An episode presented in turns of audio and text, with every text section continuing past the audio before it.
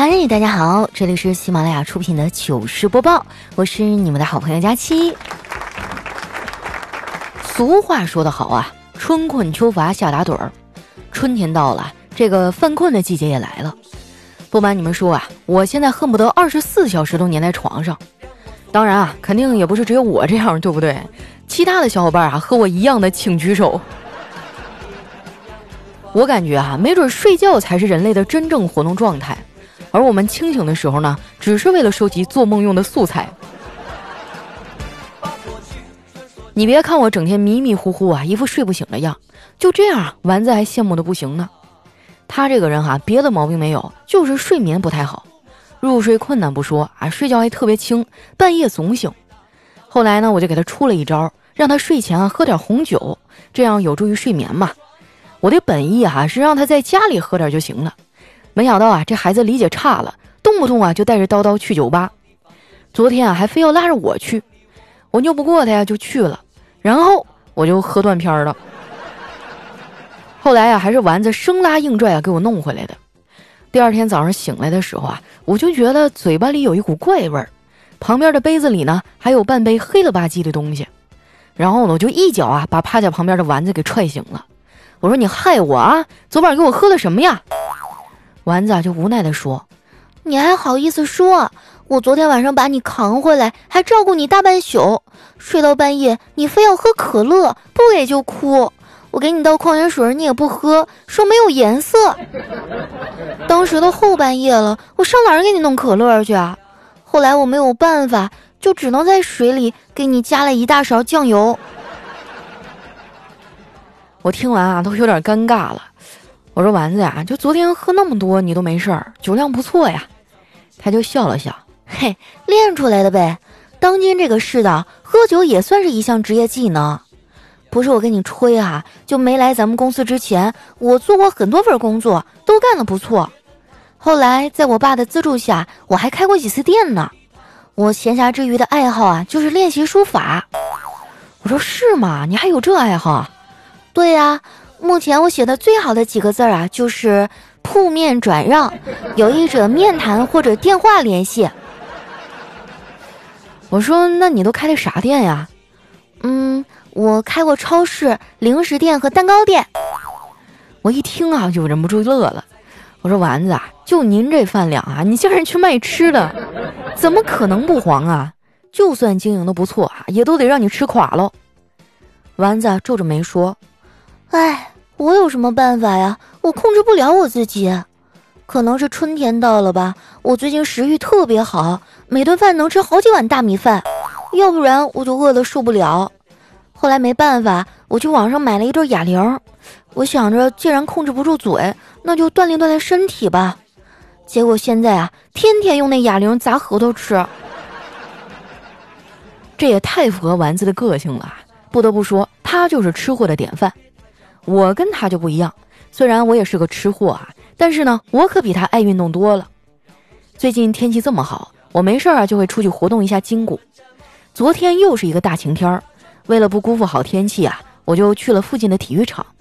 那儿打球的人特别多，我果然啊捡到了不少的矿泉水瓶子。我跟你们说哈，千万不要小看捡瓶子，那蚊子腿再小也是肉啊。再说了，我辛苦劳动换来的钱，这也不丢人呢。迟早你会发现，这世上最快乐的事儿啊，就是挣钱养活自己。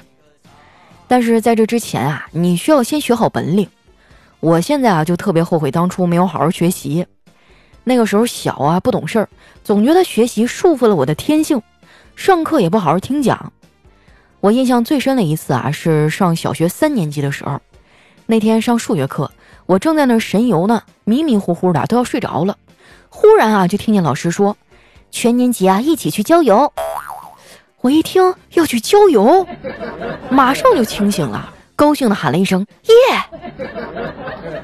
然后呢，老师在全班同学惊恐的眼神中啊，慢悠悠的说：“一班去了三十二人，二班去了三十人，三班去的人数呢，是一班和二班总和的一半。”问。三个班一共去了多少人？后来啊，因为这事儿，班主任叫了我的家长，我妈被老师拎到办公室啊，批评教育了半天。从学校回来啊，我妈追着我满院子的跑啊，最后揍得我好几天都没起来炕。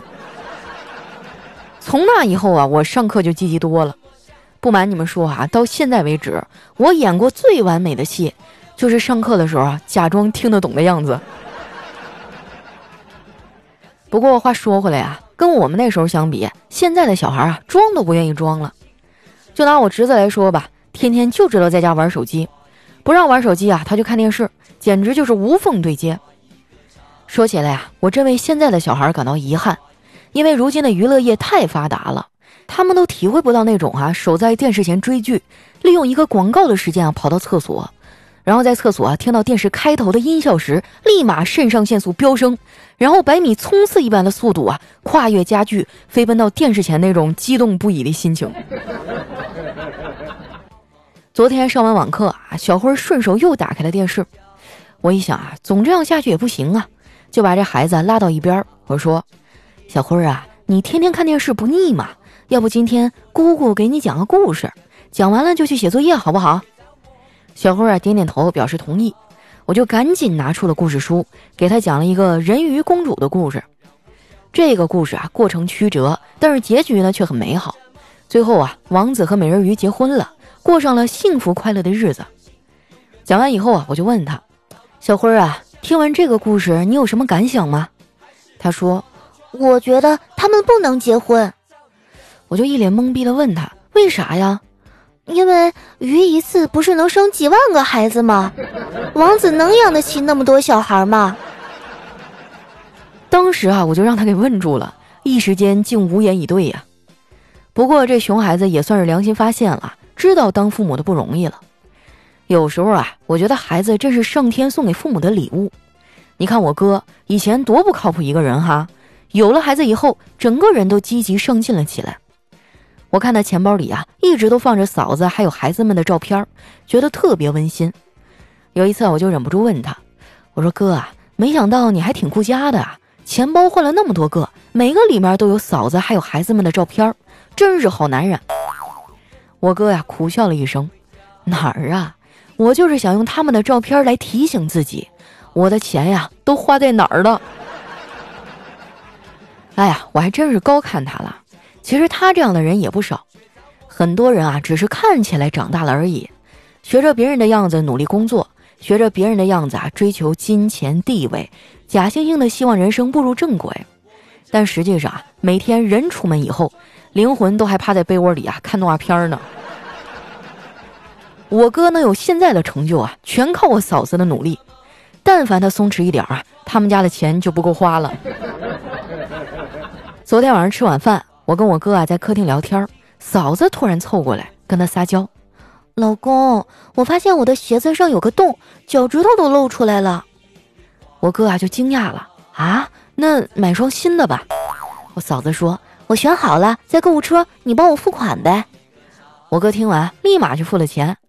买完之后呢，他把手机在嫂子的眼前晃了晃，说：“买完了，你赶紧把那双露脚趾头的鞋扔了吧。”我嫂子说。不能扔，我那双凉鞋才买了两个礼拜。你说这套路也够深的呀，我都有点同情我哥了。但我哥呢，还是一副无所谓的样子。他都过成这样了，还总劝我赶紧谈恋爱结婚呢。我问他结婚有什么好处啊？他说：“你想啊，冬天的时候呢，你可以跟你的爱人一起吃包子，菜包子和豆沙包都买。”两个人呢，一人一半交换着吃，两个味道都能吃到，这感觉多爽啊，对不对？赶紧谈恋爱吧！我就不屑地说：“可是啊，如果我不谈恋爱，就可以把菜包子和豆沙包都吃了呀。”我觉得我说的没毛病啊，而且现在单身经济这么发达，一个人去吃东西也不会引起关注了。要是去海底捞哈这种服务很好的饭店，服务员呢还会想尽办法让你摆脱孤单。说到海底捞啊。他最近好像因为涨价的事儿啊上了热搜，我倒是觉得呀，他就算涨价也无可厚非啊。不信你仔细回忆一下，海底捞送你的礼物啊，是不是比你对象送你的都多？我一直都觉得这火锅店还挺神奇的，只要不是违法乱纪的事儿啊，你找他们帮忙，基本上很少遭到拒绝。我之前啊还在店里看见过求婚的，那个男孩啊脑回路也是特别清奇。竟然把求婚戒指啊放在了火锅的蘸料里。那姑娘发现戒指以后啊，男孩立马就单膝跪了下去，然后深情地说：“亲爱的，嫁给我吧。” 那姑娘当时啊，激动的都快哭了，说：“你不是说要再考虑一下吗？怎么这么突然呀？”那个男孩就傻笑着说：“我现在呀，不用再为那个你和我妈同时掉水里，我该救谁的问题发愁了。过了这个假期啊，你自己已经长出好几个游泳圈了，到时候掉水里啊，肯定能自己游上岸。你说哪有他这么求婚的呀？我看这男孩根本就不想结婚，他就是想被甩了。我见过小黑求婚，那才是真心实意啊，想要结婚的主。”现在想起来还印象深刻呢。据说小黑当时花了很多钱，他那个求婚誓词啊说的也很感人。唯一遗憾的就是那个女孩没有答应他。求婚失败以后呢，小黑消沉了很长时间。后来我们都看不下去了，就带他去附近的庙里找了一个大师啊帮他开解。小黑就特别吃这一套，跟那大师啊絮絮叨叨说了半天。说完啊，他还问人家：“大师。”你为啥不睁开眼睛看着我，而是一直闭目念经啊？这大师双手合十，行了个礼，说：“阿弥陀佛，快吃午饭了。总看着你，我会没有胃口呀。”我感觉啊，小黑的感情道路之所以这么不顺利，就是因为他开窍开得太晚了。他这种情况啊，上学的时候要是能谈个对象，没准现在孩子都能打酱油了。我发现。人生中遇见的每一个人、每一件东西啊，出场顺序真的很重要。你看啊，抹完护手霜之后，短时间之内啊，你就拧不开润唇膏。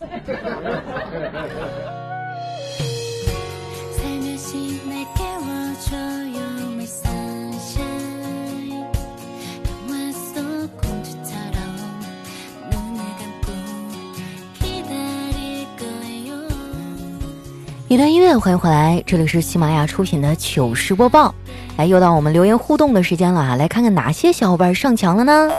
首先这位啊叫福金花姨，她说：“佳琪姐，感觉你真的好阳光啊！听你那么久，从来没有见过你的照片，但真的特别喜欢你的生活态度，从来都是开开心心的。或许你就是我梦想中的模样。在这个世界里，灵魂上的吸引真的不多，但你的声音陪伴了我很多想哭的日子。”谢谢你用这种方式感染着我。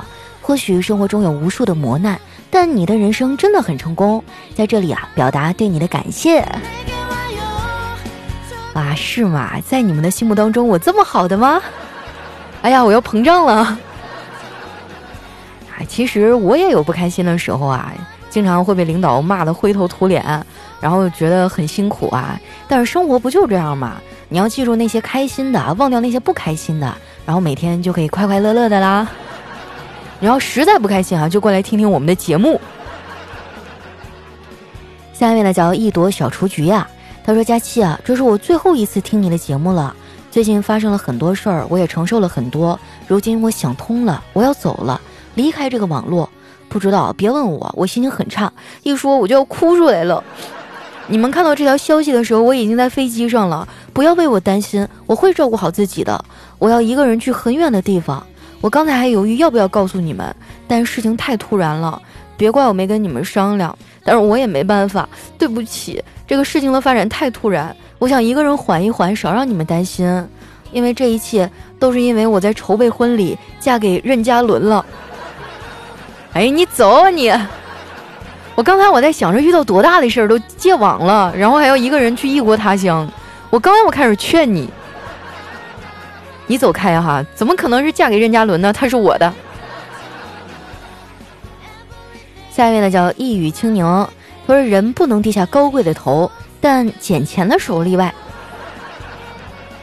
对啊，平时的时候我也不喜欢低头，因为一低头就会有双下巴。下一位呢叫佳期首席小迷妹，他说今天啊有一个高三的学妹过来问我，学姐啊。这就要高考了，可是我对大学的生活还是很迷茫。学姐，你有什么心得吗？我回答说：首先你得考上大学。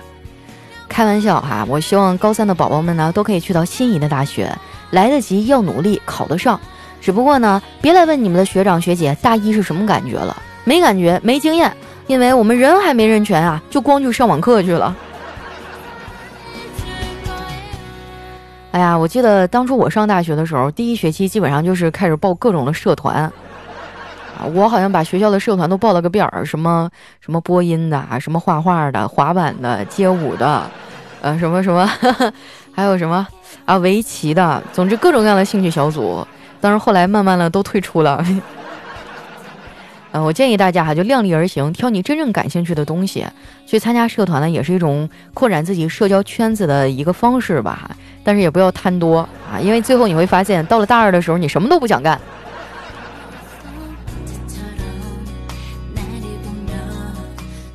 下一位呢叫骑士零九零九幺六，他说：“刚刚我在喝奶茶哈，听你的节目笑出了猪叫啊，然后奶茶从鼻子里喷出来，还顺便带出来一个珍珠。”我联想了一下，那应该挺难受的吧？啊，建议大家哈，以后听节目的时候不要喝奶茶，万一呛到你们就不好了。下一位呢叫七五，就是我。他说昨天啊，我在山上散步，捡到了一个瓶子，里面出来一个人，他对我说：“我是灯神，我可以实现你三个愿望，而且呢，加期可以得到两倍的收获。”我就激动了，我说：“真的吗？那我要一层一套两层的小别墅。”灯神实现了我的愿望，给了我一套别墅，给了佳期两套别墅，我就又许愿啊，我要一个亿，然后呢，我就有了一个亿，佳期有了两个亿。我最后许了一个愿望，我要半辈子都找不着对象。我的妈呀，我终于找到症结了，怪不得我这么好看，声音又甜，又努力又上进，我还找不着对象，原来都是因为你呀！你得对我负责哈，一会儿把你的微信发给我。下一位呢叫佳期的陆墨，他说我去理发啊，这理发店小哥从我进门啊就开始不停的叨叨，帅哥理发呀，这边坐，您需要办会员卡吗？我们店最近搞活动啊，充一千送八百，而且烫染八折优惠。我就打断他，我说简短一点，谢谢。哎，小哥还被我的语气吓了一愣，然后弱弱的问道：“办会员烫染八折，这样够简短吗？”说起来也真让人头疼哈！一去理发店，我就特别害怕他突然的热情。因为肯定就意味着他要推荐我办卡。下一位呢叫佳琪和小黑的肥肉啊，他说小明呢对父亲说：“爸爸，我身边的同学都可有钱了，他们总爱炫耀，我也想有可以炫耀的东西。”啊，爸爸说：“那你去村口的厕所拉个屎吧。”小明若有所思的说：“哦，我懂了，你是想让我去跟苍蝇炫耀我能拉屎。”人活一世，不该看重自己没有的东西，要明白自己有什么，对不对？我说不，我是告诉你啊，咱们家连个厕所都没有，你炫耀啥呀？哎呀，这是一条带味道的段子哈。来看一下我们的下一位，叫花季雨季不再来。他说有一个房子失火了，爸爸忙着从里面搬出来东西，儿子一点也不阻止爸爸搬其他东西。当爸爸从里面搬出来一堆糊了的作业的时候呢，儿子高兴极了。他说：“幸亏我没有写。”然后呢，爸爸又掏出来一堆备用的寒假生活作业。啊，想起当年写寒假作业的时候，每次都是蹭到最后几天，然后就点灯熬蜡的哈，就开始借同学的作业抄。寒假的前四分之三还是很快乐的，后四分之一就有点惨了。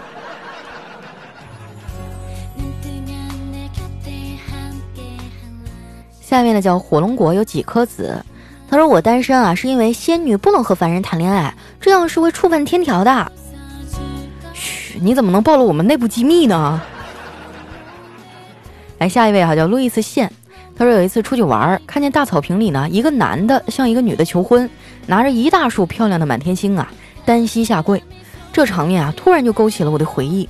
想当年啊，也有一个男人拿着满天星对我说：“让一让啊，谢谢。”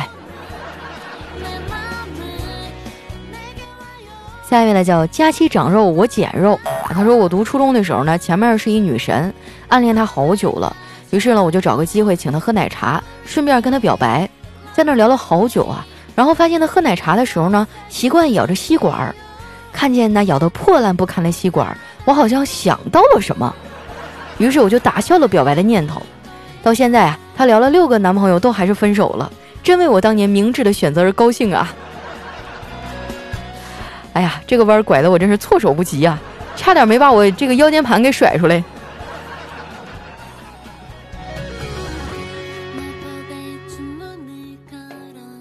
下面呢叫希望佳期暴瘦啊，他说有一天啊，这个佳期生病了，你说怎么又把我编到段子里呢？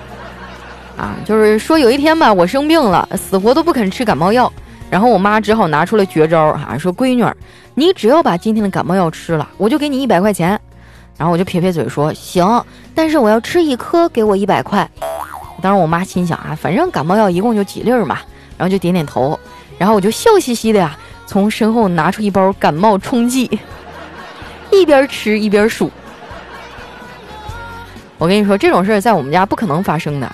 我就属于那种从小哈吃药啊、打针都特别积极的人，从来都不用我妈哄。不是我吹哈，就小时候我妈上班忙，我们附近有那个社区的小诊所，我感冒了，跟我妈说：“妈，我感冒了。”我妈说自己去打针去。然后我就噔噔噔噔噔跑到那个社区的小诊所，还说：“阿姨，我要打针。”然后裤子一脱，往床上一趴，打完走了，就是这么冷静，这么利索。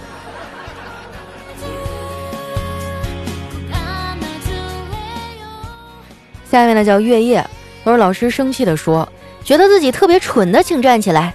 同学们互相看了看，都不敢站起来。这时呢，只见有一个勇敢的站了起来。老师看着他说：“这位同学，你觉得自己很蠢吗？”哎，学生就挠挠头。不是的，老师，我只是不想让你一个人站着。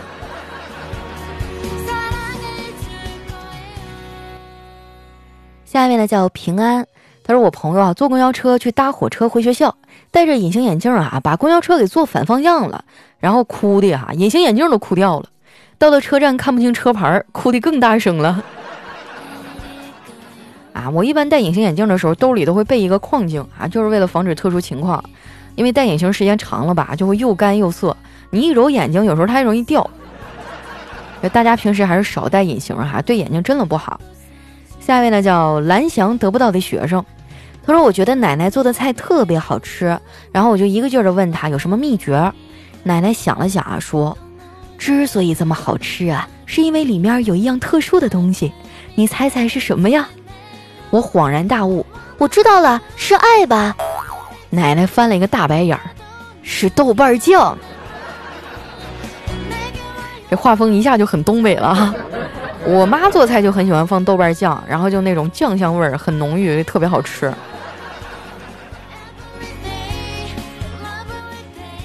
来看一下我们的最后一位哈，叫我的键盘皮肤是佳期。他说家里孩子学习不好，说他呢还跟我狡辩。他说英语不及格正常，因为我们都是中国人。数学不及格那也正常。上街买菜用得了函数吗？那语文不及格也正常啊？难道你骂人还要用修辞手法吗？啊，历史不及格正常？难道你还讲回封建社会吗？地理不及格也正常？难道你连自己回家的路都不认得吗？物理不及格正常？难道你跳楼还用得着考虑空气的阻力吗？是吧？所以说我学习不好都正常。对呀，所以我觉得你爸妈揍你一顿也正常。好了，时间关系啊，今天留言就先分享到这儿了。喜欢我的朋友呢，记得关注我的新浪微博和公众微信，搜索主播佳期，是佳期如梦的佳期啊，千万不要打错了。我发现很多朋友都认识我这么长时间了，还会把我的名字打成佳琪。佳琪是谁呀？我跟你说，你这样我都觉得你们不爱我了，是不是在外面有狗了？建议大家哈，平时多多打啊，多多回复，多多留言哈，就能把我的名字打熟练了。那今天节目就先到这儿啦，我们下期再见。